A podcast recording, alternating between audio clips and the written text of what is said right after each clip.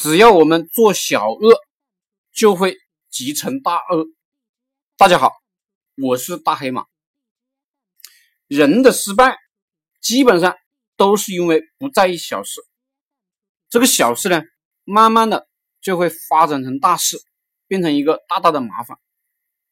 这个小事也会让一个人啊形成习惯，最终呢毁灭这个人。比如晚睡一会儿。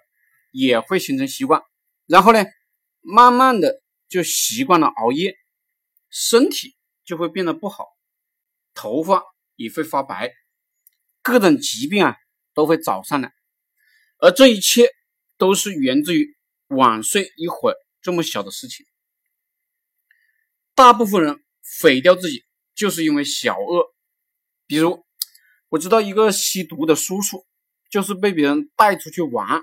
说就玩一会儿，玩一次，吸一点点不会上瘾的，你只吸一次就行了。这个叔叔呢，半推半就，就只吸了一次，结果一发不可收拾，这个人呢也就毁了。